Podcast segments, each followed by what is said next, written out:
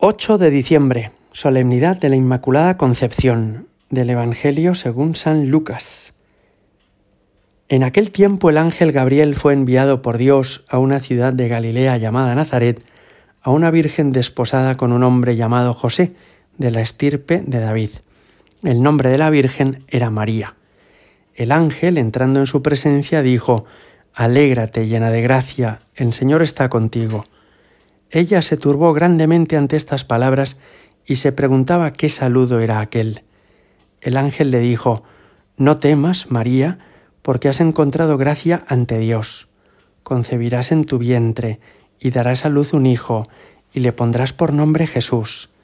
Será grande, se llamará Hijo del Altísimo, el Señor Dios le dará el trono de David su padre, reinará sobre la casa de Jacob para siempre, y su reino no tendrá fin y María dijo al ángel, ¿Cómo será eso? Pues no conozco varón.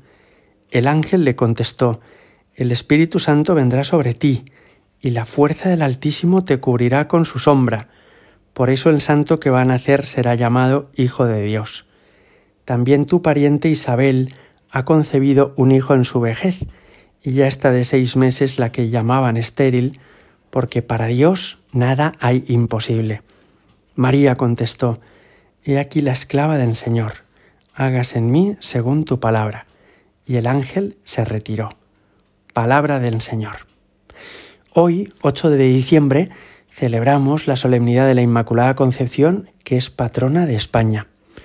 Me sorprendió que cuando vino el Papa San Juan Pablo II por última vez a España en el año 2003, se despidió de nosotros con estas palabras. Hasta siempre España, hasta siempre tierra de María.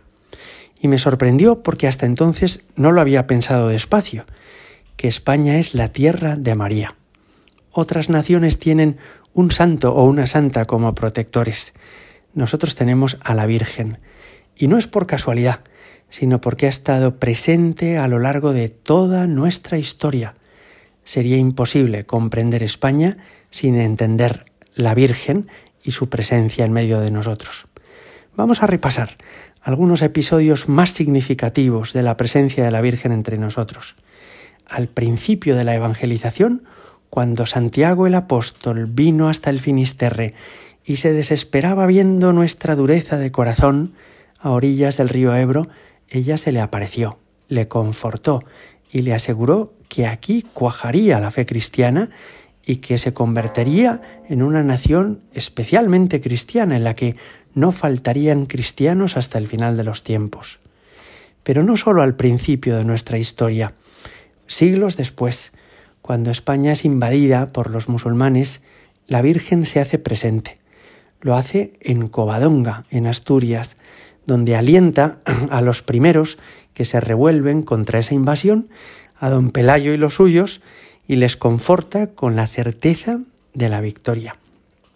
Una vez reconquistada Zaragoza, Alfonso el Batallador quiso instalar la corte del reino de Aragón junto al Pilar de Zaragoza, porque tenía la certeza de que la Virgen protegería su reino y a todos sus súbditos. Y también ante la Virgen del Pilar, siglos después, el rey católico Fernando quiso dar las gracias por haber salvado la vida milagrosamente de un atentado en Barcelona. Y también en honor a la Virgen del Pilar, los reyes católicos Isabel y Fernando pusieron una capilla en su honor en la Catedral de Granada, después de haber conquistado este reino en el año 1492. Pero es que el descubrimiento del Nuevo Mundo también tuvo mucho que ver con la Virgen. Como todos recordáis, Cristóbal Colón marchó con tres carabelas, la Pinta, la Niña y la Santa María. Y fue en esta última, la Santa María, donde viajaba Colón y donde él tenía su puesto de mando.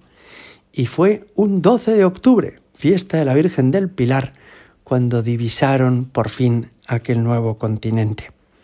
La Virgen se quiso seguir mostrando en aquellas nuevas tierras que habían descubierto los españoles, y al indio Juan Diego, en México, se le presentó bajo el rostro, los rasgos indios, pero con el nombre de la Virgen de Guadalupe, que es patrona de Extremadura y con quien estaban muy familiarizados los primeros conquistadores.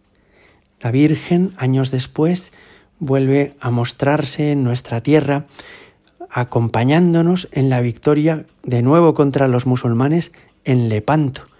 Y esa victoria, que pudo tener algún aspecto milagroso, se la atribuyeron nuestros antepasados a la Virgen del Rosario. El Rosario, por cierto, también aparece en la historia de la Iglesia gracias a otro español, que es Santo Domingo de Guzmán, que recibe esta oración de parte de la Virgen y la Virgen le promete que le ayudaría para vencer la herejía de los albigenses en plena Edad Media. Pero es que también ante la Virgen un caballero español, Íñigo de Loyola, hizo sus promesas de ser el vasallo fiel de esta reina, cuando ante los pies de la Moraneta en Montserrat, en Cataluña, le entregó sus armas, y este hombre, junto a los jesuitas, la compañía de Jesús, al servicio de la Virgen, ayudó a frenar el avance del protestantismo en Centro Europa en el siglo XVI. María, podríamos decir, ha estado presente siempre en nuestra historia. Y tampoco es casualidad que en esta solemnidad la Iglesia nos autorice a los españoles a celebrar la misa vestidos de azul el sacerdote, con casulla azul, cosa que no sucede en otros países del mundo. Y es porque la Santa Sede de esta forma ha querido agradecer al pueblo español el esfuerzo que hizo durante siglos para la proclamación de este dogma aunque el dogma es de 1854 y lo promulgó, el Papa el Beato Pío IX, en España se defendía la Inmaculada Concepción desde mucho antes. Ya desde el siglo XVI, XVII, la Universidad de Salamanca exigía voto de defender la Inmaculada Concepción a todos sus profesores.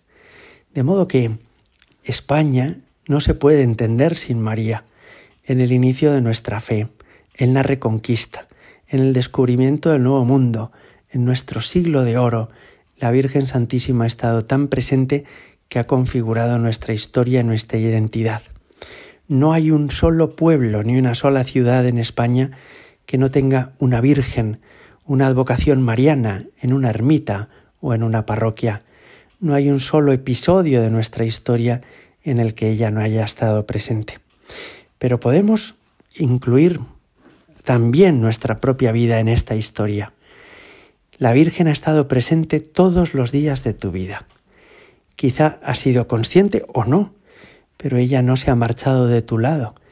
Ella ha estado siempre contigo, en los momentos fáciles y en los difíciles, en las batallas, en las alegrías, también en las penas, como madre, como reina, como amiga. La Virgen no te ha dejado nunca. Hoy escuchábamos en el Evangelio lo que le respondió al ángel. Aquí está la esclava del Señor, hagas en mí según tu palabra.